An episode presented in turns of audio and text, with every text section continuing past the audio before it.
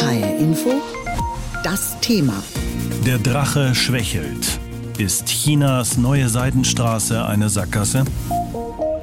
Zu Anfang war das ein großes Versprechen. Heute, vor zehn Jahren, hat Chinas Staatschef Xi Jinping zum ersten Mal die neue Seidenstraße in einer Rede erwähnt. Mehr als 1000 Milliarden Dollar wollte die chinesische Regierung in Gleise, Straßen, Häfen und Brücken investieren und das in über, über 100 Ländern. Am Ende sollte ein weit verzweigtes Transport- und Handelsnetz stehen, das die aufstrebende Großmacht noch enger als bisher mit der Welt verbindet. Ganz so wie einst die alte Seidenstraße, das historische Vorbild. Inzwischen hat sich neben etlichen Erfolgen aber auch etwas Ernüchterung breit gemacht. Darüber habe ich mit Dr. Mareike Ohlberg gesprochen. Sie ist Sinologin und Senior Fellow im Indo-Pazifik-Programm des German Marshall Fund. Sie beschäftigt sich unter anderem mit der chinesischen Außenpolitik. Frau Dr. Ohlberg, der Enthusiasmus in vielen Ländern war groß damals, vor zehn Jahren. Vor allem Länder, die sich große Infrastrukturmaßnahmen nie hätten leisten können, die waren begeistert von den chinesischen Investitionen. Wie sieht die Bilanz heute aus? Heute ist die Bilanz relativ gemischt. Ähm, es gibt natürlich viele Enttäuschungen. Es gibt viele Projekte, die gecancelt wurden frühzeitig, die dann nicht durchgeführt wurden. Es gibt einige Länder, die auch enttäuscht sind, weil sie vielleicht nicht so viel Investment gekriegt haben, wie sie sich erhofft hatten.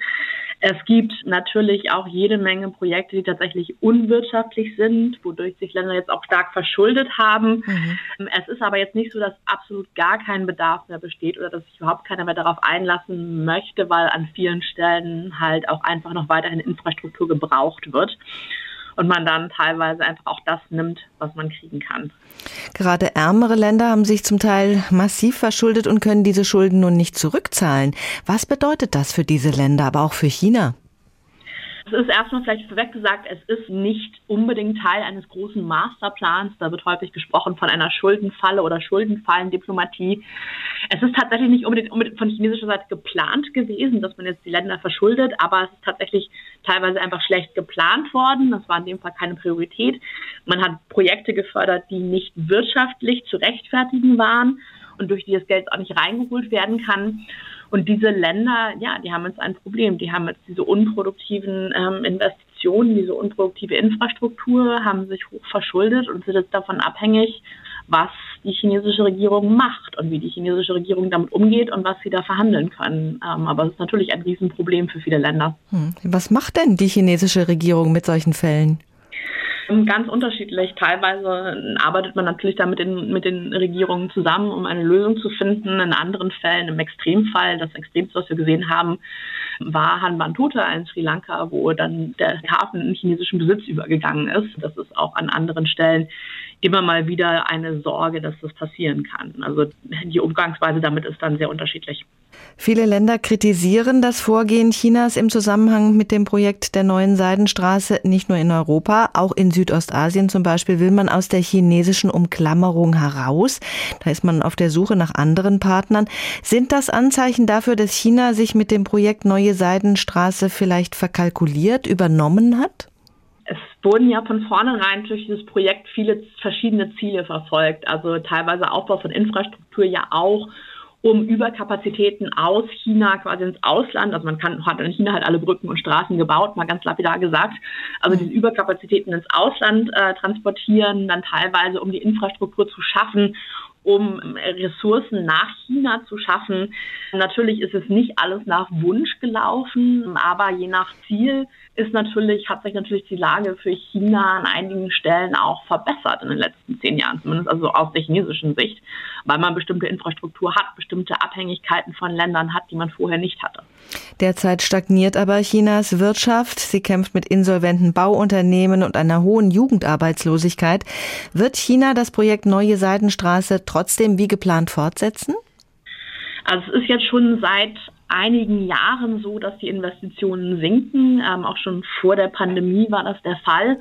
Ich sehe jetzt nicht, dass es komplett gestoppt wird. Was ich eher sehe, ist, dass man sich auf bestimmte Bereiche, auf bestimmte Kernbereiche fokussieren wird, die besonders wichtig sind, sei es digitale Infrastruktur oder seien es Austauschformate und alles andere stärker runterfährt und sich dann quasi auf diesen Kern konzentriert, ähm, der von chinesischer Seite weiterhin als wichtig gesehen wird und dann neben der neuen Seidenstraße weitere zusätzliche globale Initiativen aufbaut, wie jetzt die globale Sicherheitsinitiative, die globale Entwicklungsinitiative. Also China hat da diverse neue Programme rausgebracht, wo man jetzt auch wieder versucht, möglichst viele Länder dazu zu bringen, sich da zu bekennen und da mitzumachen. Ja, also es wird jetzt nicht komplett verschwinden, aber es wird quasi eine neue Form annehmen und insgesamt wird sicherlich weniger Geld investiert werden. China will auf jeden Fall Macht und Einfluss in der Welt ausdehnen. Ist das mit der neuen Seidenstraße schon ein bisschen gelungen? Insgesamt auf jeden Fall. Also natürlich gibt es Länder, die dadurch verärgert sind, ähm, aber ich habe auch ein Problem mit der Narrative, dass es, ach, das ist alles gescheitert und China hat sich dadurch, ähm, hat sich dadurch jetzt mehr Probleme geschaffen. Es ist natürlich so, dass viele Länder dadurch entweder in Abhängigkeiten geraten sind oder zumindest in intensivierte Beziehungen geraten sind, wo sie ein großes Interesse daran haben, weiterhin auch gute Beziehungen mit China aufrechtzuerhalten. Das heißt, in einem Fall, wo man jetzt nicht, sich gegen, gegen die Position der chinesischen Regierung entscheiden müsste, als Land überlegt man sich das halt mehrfach, ob man sich das wirklich leisten kann oder ob man, ob man damit möglicherweise die chinesische Regierung dann verprellt, verärgert. Da besteht, glaube ich, bei ganz vielen Ländern eine Sorge und die ist natürlich dadurch gewachsen, dass die Verflechtungen auch gewachsen sind.